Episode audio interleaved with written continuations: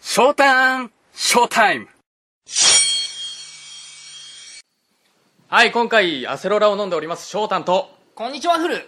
午後ティーを飲んでる、ワカメです。はい、久しぶり、久しぶりのね、はい。登場ですよ、ワカメ君はい、どうは。も。久しぶりに噛みましたね。うん。うん。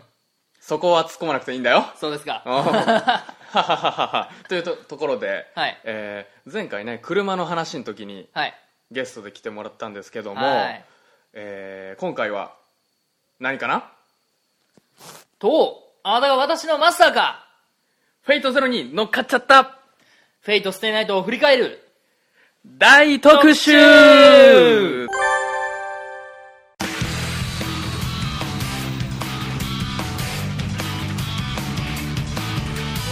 このラジオは地方在住のオタクたちが群像ぶれず喋りまくっていくパーソナリティ年の差3歳サブカルジェネレーションギャップ全開のウェブラジオオタ畑のヤングババージョン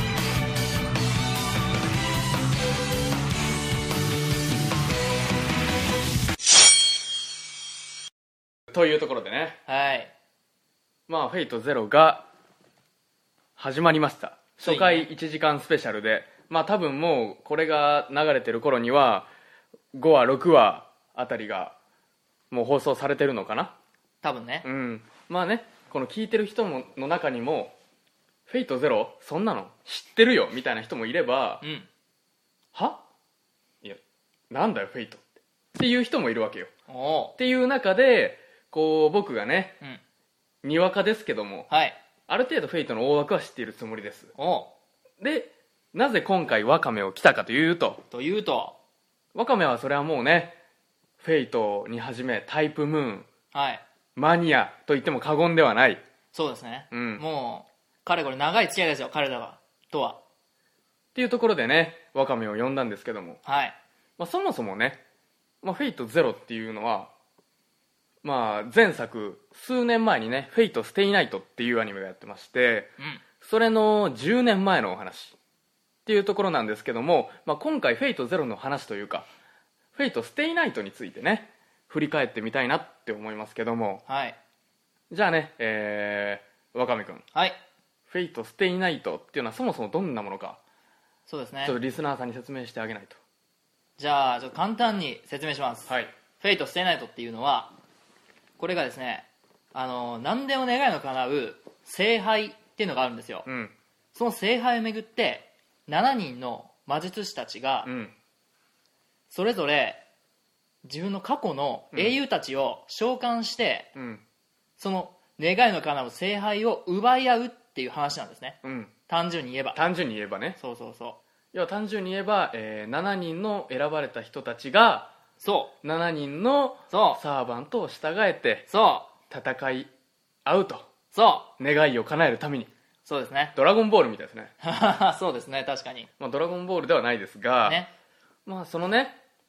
お話ですよフェイトうんまあ結構あれも2クールやったんかなああ確かにねまあそんぐらいしないとねあの話を語りきるの無理ですよあ語りきるのはできない無理うん、うんまあその中で、まあ、数々ね人気キャラとかね主力キャラサブキャラとかいますけどはいダーさん好きなキャラいますかダーさんおっとっとっとっと早速だねとまあいうところでね、はいワカメ君好きなキャラいますか僕は断然アーチャーですよあーちゃんアーチャーまあどどこがいいのアーチャーの背中ですねうんわかりづらいうーんわかりづらいうんとてもわかりづらいなこれはね多分ラジオを聞いてるね、えリスナーの中のフェイト・ステイナイトファンはみんな分かってくれるはずあの背中あの背中を俺たちは追いかけていると言っても過言ではないえなるほどなはいうんそもそもあーちゃんっていうのはまあ出てくるねはいえー、もう大人気のキャラですけどもそうですねうんエミヤシロ君ねはいそれ言っちゃダメ はいそれ言っちゃダいメやなん大じゃ丈ない夫かなだよこれはもう大丈夫かなネタバレ的にはいいんだよ別あ本当に、うん、そうなんだだってそもそも「フェイトしていないとで、うんあーそのことねうんについて触れないでしょ確かテレビシリーズはまあな、まあそうだ。確かにそうだ。やっと触れるのはあの映画だよねええ。映画になってやっと触れるのでそうそうそう。それを分かってみてもね別にそう問題ではないと思いますけどまあ、そうか。うん、うん。まあ僕はねその中でもねギル様って呼ばれるねうんギルガメッシュ金ピカねはい、はい金ピカ、うん世界最古の王ですよギルガメッシュうんあいつはかっこいいマジであいつなあ、うん何がかっこいいあのー、超絶のうん上から目線そうだねうんうんこのゴミくずがみたいなね雑誌がそうそうそうそうそうそうそうそうそんなにも追いかあのー周りを見下す感じ、うん俺様俺様みたいな、うんっていうのがいいんだよね確かにねうんああいうキャラっていかにもって感じなんだけども、うんでもそのあえてそのいかにも感がいいみたいな確かがあるにうんまあねえー、エミやシロっていうのが主人公でねうんセイバーっていうサーバントを従えてはい戦っていくんですけども、はい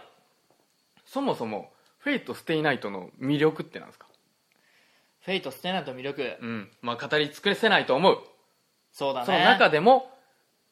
強いて言うならばこれはねいろんな人がうんいろんな思いがあると思うフェイト・ステイ・ナイトを見て最初の、まあ、フェイト・ステイ・ナイトってゲームだったじゃないですかうんゲームがあって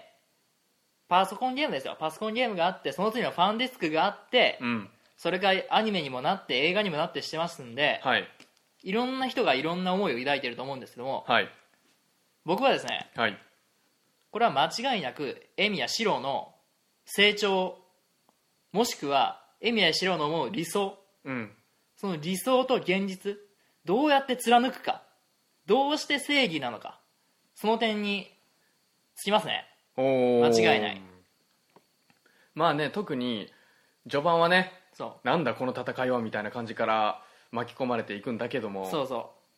ううん、いきなりねあれ誰だ誰だったっけライダーに襲われるのかなあ一番初めねランサーかなバーサーカー違う違う違う殺されるのはああはいはいはいはいラランサーか、うはいんはいはいあのかっこいいランサーに、うんあの胸元をねうんやられて、まあリンにリンですよねんリンに回復させられるよねそうそうそう、ん、リンの宝石ねうん、宝石の力でねう、んまあ、い生き返るもはや生き返ってるもはや生き返るのレベルでねなるんですけどあれどそういえば、はいなんでセイバーと契約したんだっけだって別に呪文唱えてないじ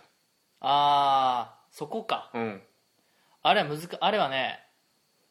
彼の体質にかなり依存してるとこあるのよは彼がそもそも10年前あうんあこれ言っちゃっていいのかな10年前に、うんあのー冬木の町がうん大変な惨状になったわけですようん惨状になった時に恵美や四郎はその時に被害者だったわけですよはい被害者だけれどもその桐次うんが何とかして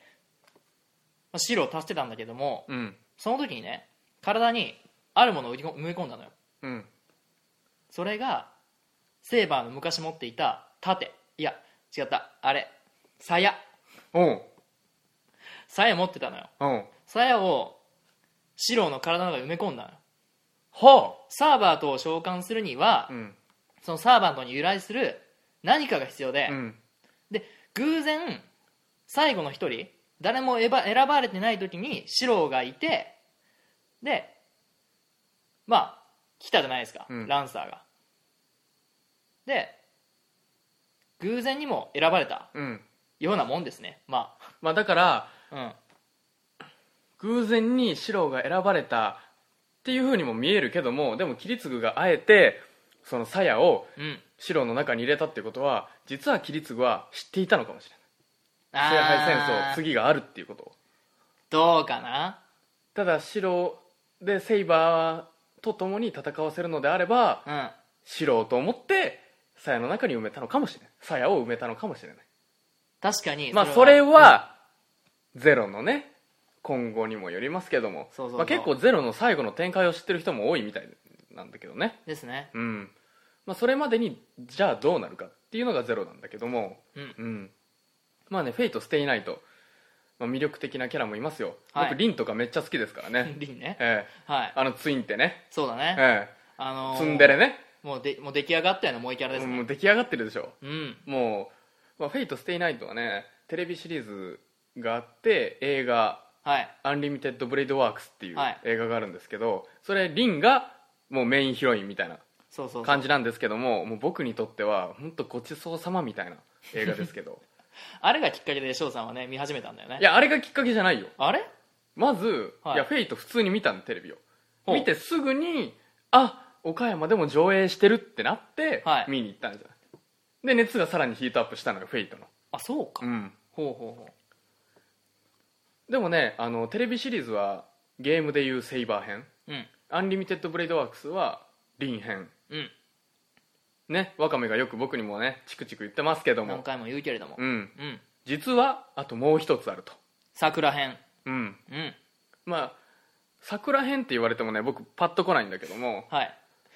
大体桜編ってどういうお話なの桜ってわかる、うん出てくるねまあ序盤から出てくるねそうそうそうあの後輩の子ですね、四郎の四郎の後輩の子うん言うと凛の妹うんなんで凛の妹なのに的を桜っていうのかそれはなぜシンジの妹なのかそうそこも結構深く変わってくるけどもその桜がメインヒロインとして話す物語なんですようんでこれを語るにはセーバー編で凛編桜編と来てる中で最初のセーバーが、まあ、一番分かりやすいルートとしたら次の凛編は四郎のルートなんですようんでじゃあ最後桜のルートは桜ルートは一体何を表したいのかうんどうしたいのかっていうと最初に僕が言った通りこれは正義の話なんじゃないだろうかというのはこの桜編に集約されるんですよねうん正義を貫いている白のはずなのにその正義を捨てと捨ててまで何かを追い求めたうんそれが桜編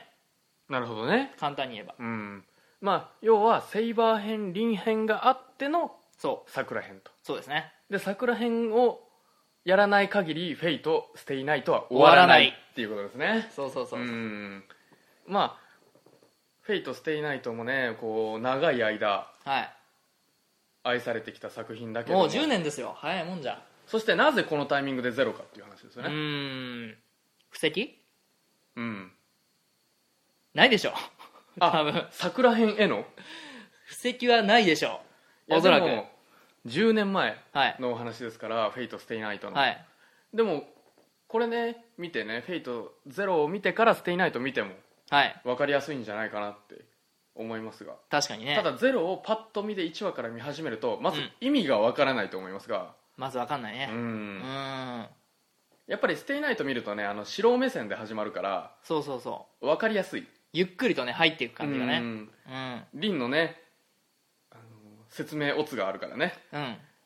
聖杯戦争とはっていう説明オツなシーンがあるかまあらそのね辺はねお約束だからうんんその辺は仕方ないはいまあステイナイトでも映画はどうなの実際あれ見てるとうんどうなのどうなのファンとしてはでで仕上がりの辺はまあ10点ポイントはちゃんと抑えてくれたけれどもうんやっぱね2時間の枠って辛いよね2時間で抑えるのはやはり辛い辛いねでもセイバールートはもう十分なんでしょあれであれはもう俺の中で100%に近いねうん 90%, 90ぐらいは達成してるって感じやっぱりあの分の長さはいるいるねブレイドワークスも絶対いるねうーんただねやっぱりステイナイトのセーバー編やってたら最初の段階あんま変わんないからもどかしいよねまあ確かにな、うん途中から違うっていうそうそうでも言いたいことは全部言えてるからあれはあれでいいと思うあれはあれでありありうんむしろすごいと思う2時間であれだけの抑えられたらあ2時間ででも無理やりになってないってところがすごいね、そうそうそうそうそうまあ強いて言うならギルガメッシュとじゃないわアーチャーとの戦いはもっと時間かけてほしかったかないやでもあんだけ戦えば十分でしょそうかいなやもっといるあのね、ゲーム、原作ファンとしては、シローとアーチャーの戦いは、心の中でシローがすっごいつぶやいてんのよ。うんなぜか俺はこいつを超えなければならない。なぜなら、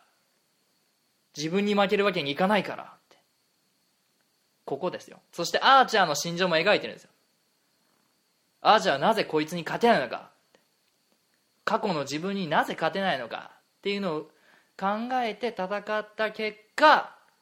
ということですねうんそうそうそうそうまあそれをね、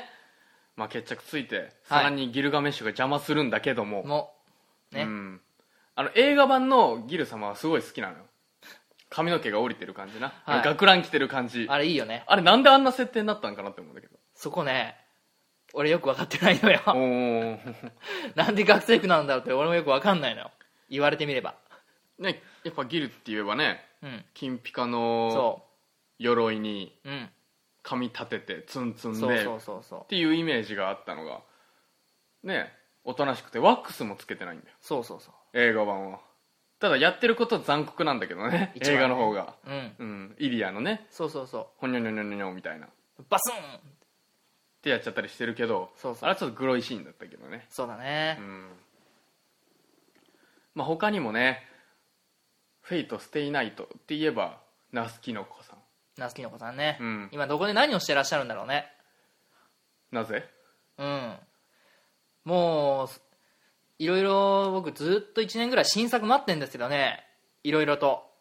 まあそこはねいろいろ大人の事情ってや大つ人からの事情がねうんあの2011年発売の予定らしいですよ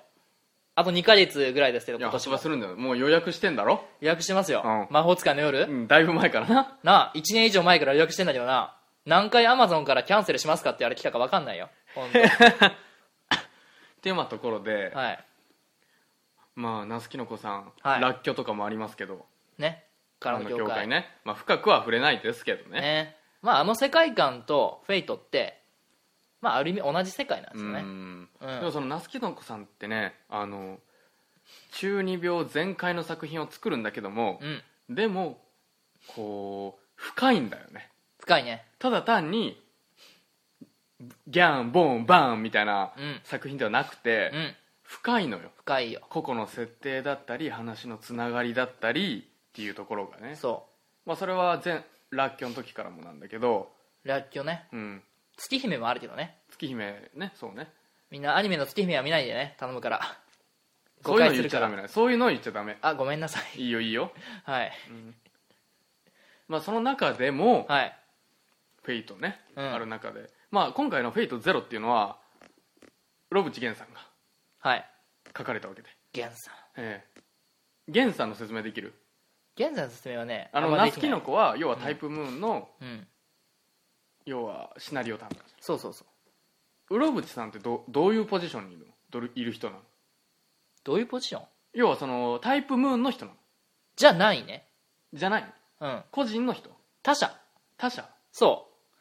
あそこニトロプラスっていう会社があって、うんそこのシナリオライターで書いてんのよウロブチゲンさんはそうそうそう今までもいろんな名作出してるしうん例えば今年話題だったアニメのあれマギカ魔法少女マドカマギカ、うんあのシナリオ担当がゲンさんうんあれはねもう怒涛の展開だよ、まさかね、うん、第1話とかねオープニングとか見見ただけじゃねあのラストは考えられないいうん、途中の展開だったりねねみんな思ってると思うそれでやっぱりこうゼロへの序章だったのかなって思うけど間違いないねうん布石だったよねゲンさんが出るにあたってまあ源さんの作品ってすごい人間のね闇についてねうん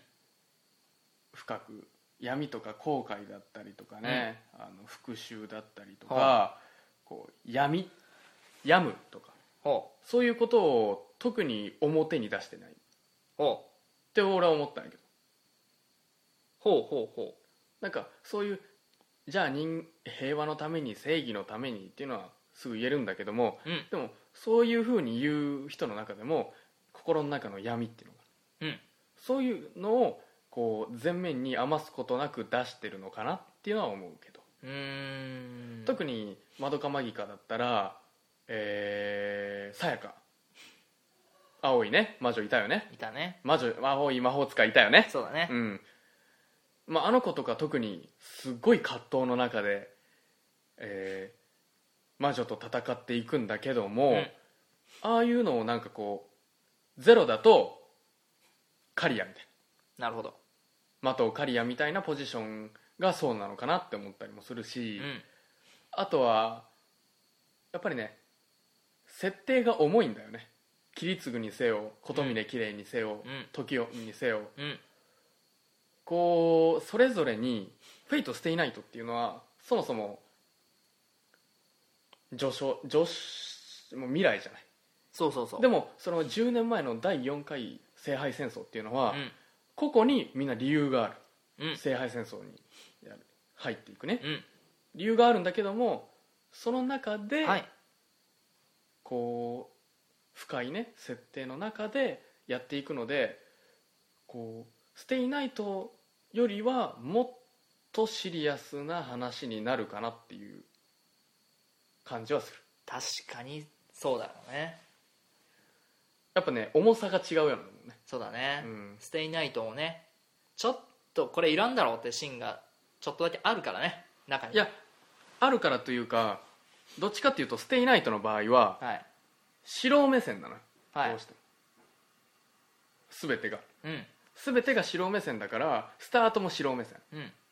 ということはじゃあ何聖杯ってうんみたいなとこから始まっていく見てる側も、うんでもゼロっていうのは前提なわけよそれがうんうんそれより10年前の話をしてるんだけども、うんでも参加してるマスターっていうのがもうみんな聖杯戦争っていうのとは何か、うんサーバントとは何かっていうことを前提とした上で戦ってるから、うんこう第1話からスピードとか展開が速かったり、うん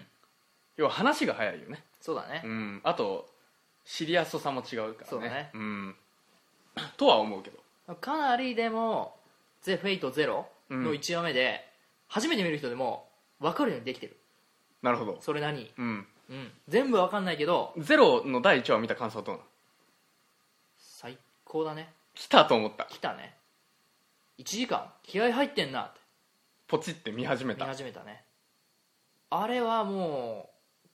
うもうこれからの今後の展開を予想する上で絶対に裏切らないってことだけは言えるねそれこそあれだよえー、キリツグうん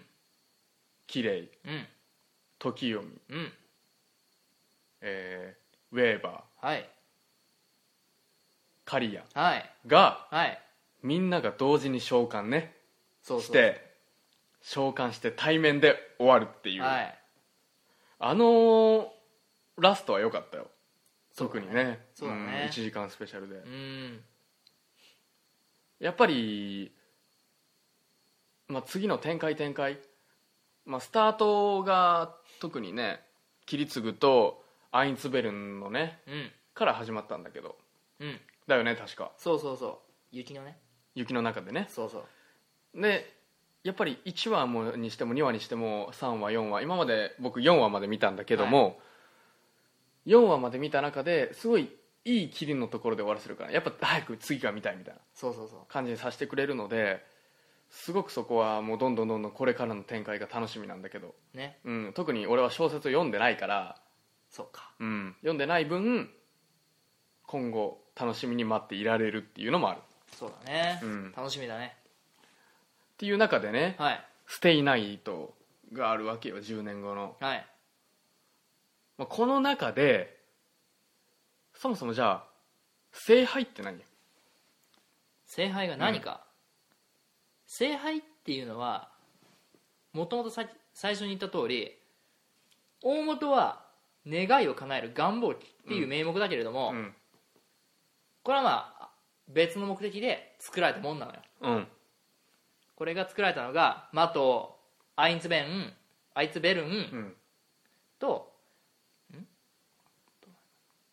えーっとあとマトアイツベルンとあともう一個ね遠坂遠坂だあそうだそうだそう遠坂この三3つの家が御三家御が三家が作ったのようん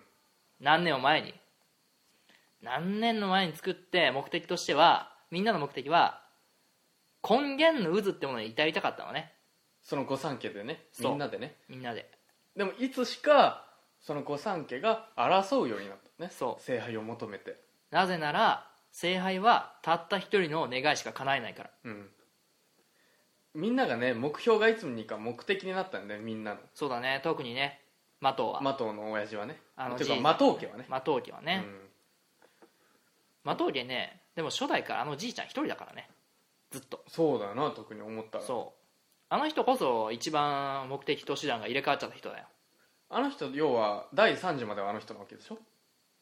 最後までいるよね一あ主力はねうんで4が刈谷でうん5が真治なんだけど信じまああのおじいちゃんも真治をまさかねマスターにする気はなかったと思うんだけどねさくらをだから引き取ったんだけどねうんまあそこはね「フェイト01話でいろいろやってますけどはいまあ「ステイナイト」テレビシリーズがありこれがだってもう僕が高校とか下手したら中学校ぐらいのもうそんな前ですか勢いではいやっててで映画がこの前はいうんわかめねね並びましたけどねね前日のね9時ぐらいから家を出てうん夜のね夜のそう夜の9時に出てね、うん次の日の5時ぐらい着いたなんとか何で行った株で 50cc 株で行ってきました大阪までねようやったよほんまほにんとねいや行ってみたらすごいよマジで人めっちゃ並んでたアホかと思った当日券やろだって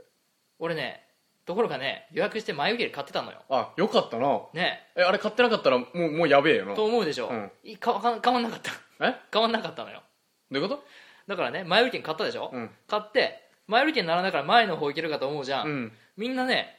並んでるのよただ単に、うん並んで前売り券買ったとか関係ないの並んでくださいって言われて並んで最後尾に立たされてあ前売り券買ってくれたんですかとかなんかそんな前優先順位とかそんな関係なく、うん当日券と前売り券一緒なのようん先に買うか買わないかの違いだったのよ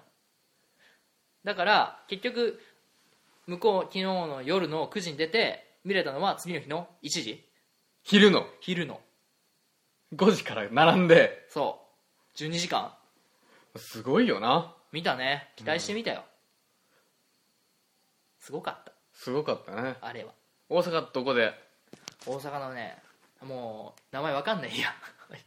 今となっては今となっては今となってはわかんないけれどもとにかく俺はあの長い時間並んフでェイトに費やしたんだとそうだようん大好きだなすごかったよあそこの熱気うんほんととまああんなところではいフェイトステイナイトはい